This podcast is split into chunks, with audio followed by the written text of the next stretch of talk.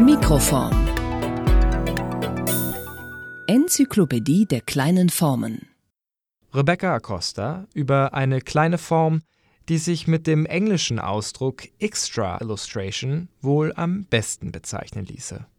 Mein Fundstück ist die biografische Enzyklopädie, geschrieben von James Granger, Pfarrer, Biograf und Sammler aus der Region Shaftesbury in Dorset, England, deren vollständiger Buchtitel ins Auge fällt. Obwohl überlange Buchtitel in der englischen Druckkultur der Zeit nichts Neues waren, sticht dieser seiner heterogenen Bestandteile wegen besonders ins moderne Auge.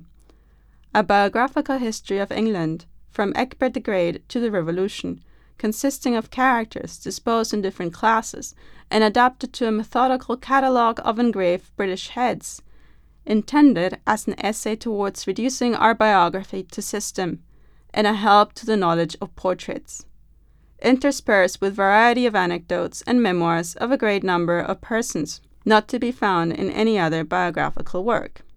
With a preface showing the utility of a collection of engraved portraits to supply the defect and answer the various purposes of medals. Solch ein Titel, der an ein Inhaltsverzeichnis erinnert, bietet dennoch mehr Anlass zur Verwirrung, als er irgendwelchen Sinn spenden könnte. Auf den ersten Blick jedenfalls. Man mag sich als Leserin fragen, welcher Zusammenhang zwischen der Biographical History am Anfang des Titels und der Klasseneinteilung der Characters einer zeitgenössischen Signature für Menschen besteht.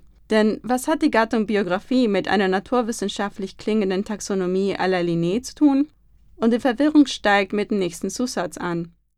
Die Klassen sollen an einen Katalog von gravierten Porträts britischer Persönlichkeiten, sogenannter Heads, angepasst sein.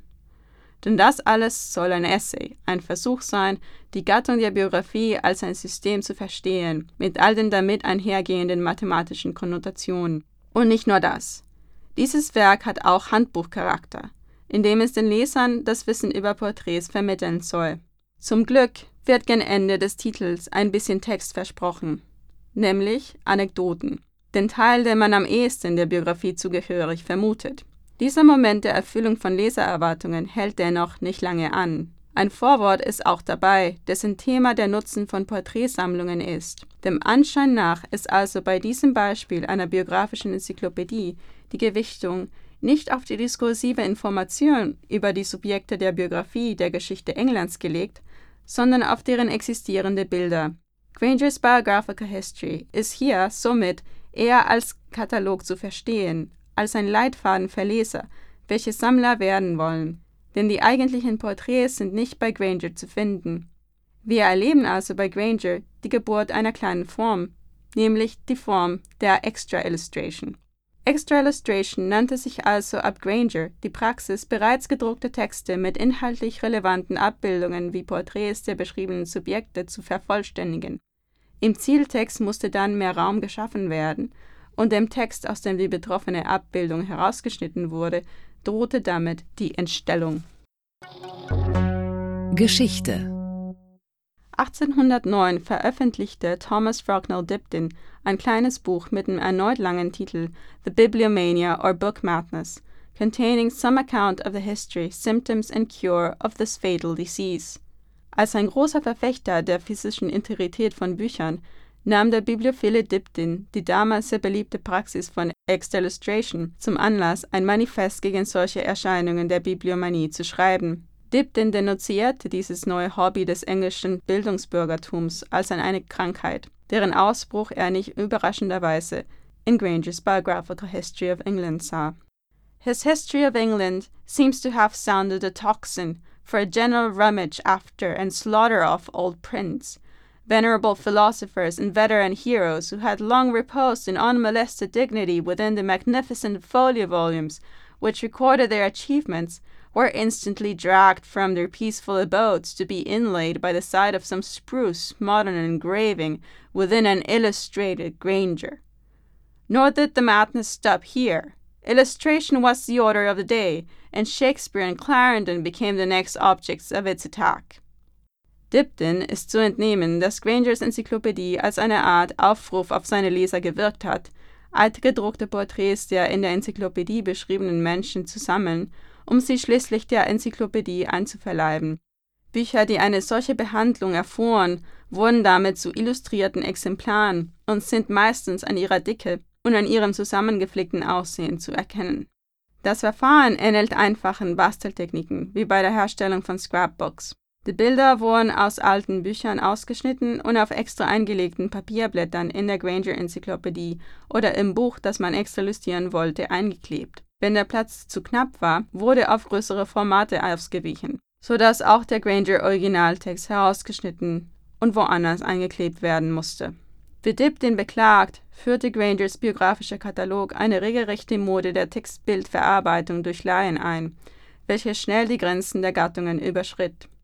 Robert Bowyer, Miniaturist, Verleger und Sammler, stand hinter der 45-bändigen Bibel, die heute in Bolton Central Library in Lancashire vorzufinden ist. Bowyer besaß um die 7000 Abbildungen von biblischen Szenen, Originale und Gravuren, die er für seine extra illustrierte Bibel benutzt hat.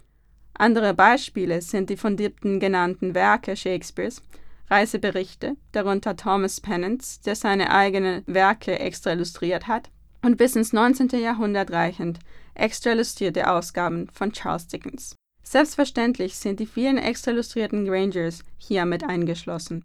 Geht man von ihrem Anfang in der Form der Enzyklopädie aus, so hat die Praxis der Extra Illustration eine Erweiterungsfunktion gegenüber dem enzyklopädischen Anspruch. Extra Illustration ging über die Grenzen des Textes hinaus und beanspruchte die Leistung denkender und suchender Leser. Auch durch die Kontingenz individueller Assoziationen, welche durch das Lesematerial und je nach Wissensstand des Illustrierers erweckt wurden, hatte diese Form der Leserinteraktion besonderen Mehrwert. In den Worten der renommierten Kunstkuratorin Lucy Pelz haben wir es hier mit einem autonomen Akt des Lesens zu tun, bei dem der Leser zum Erfinder und Gestalter von bibliografischen Formen wird, ein ziemlich offener Kreis interagierenden Wissens.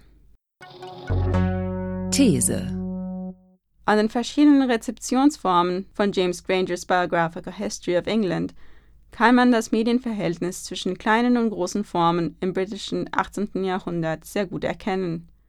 Dabei ist das Dreieck des Buchmarktes, gebildet aus Autor, Text und Leser, von entscheidender Bedeutung.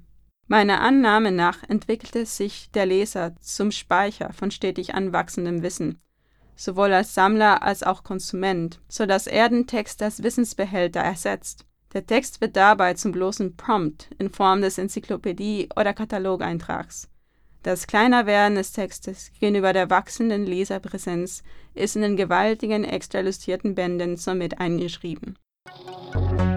Trivia Richard Whittingtons Katze, eine frühneuzeitliche Meme, einen Beweis für den größer werdenden Einfluss des Lesers als Konsument findet man in etwas abstruser Weise bei Grangers Beschreibung eines gravierten Porträts des Londoner Bürgermeisters Richard Whittington. Er sitzt mit seinen Collar Esses, einer Art Dienstkette, und seine rechte Hand ruht auf einer Katze.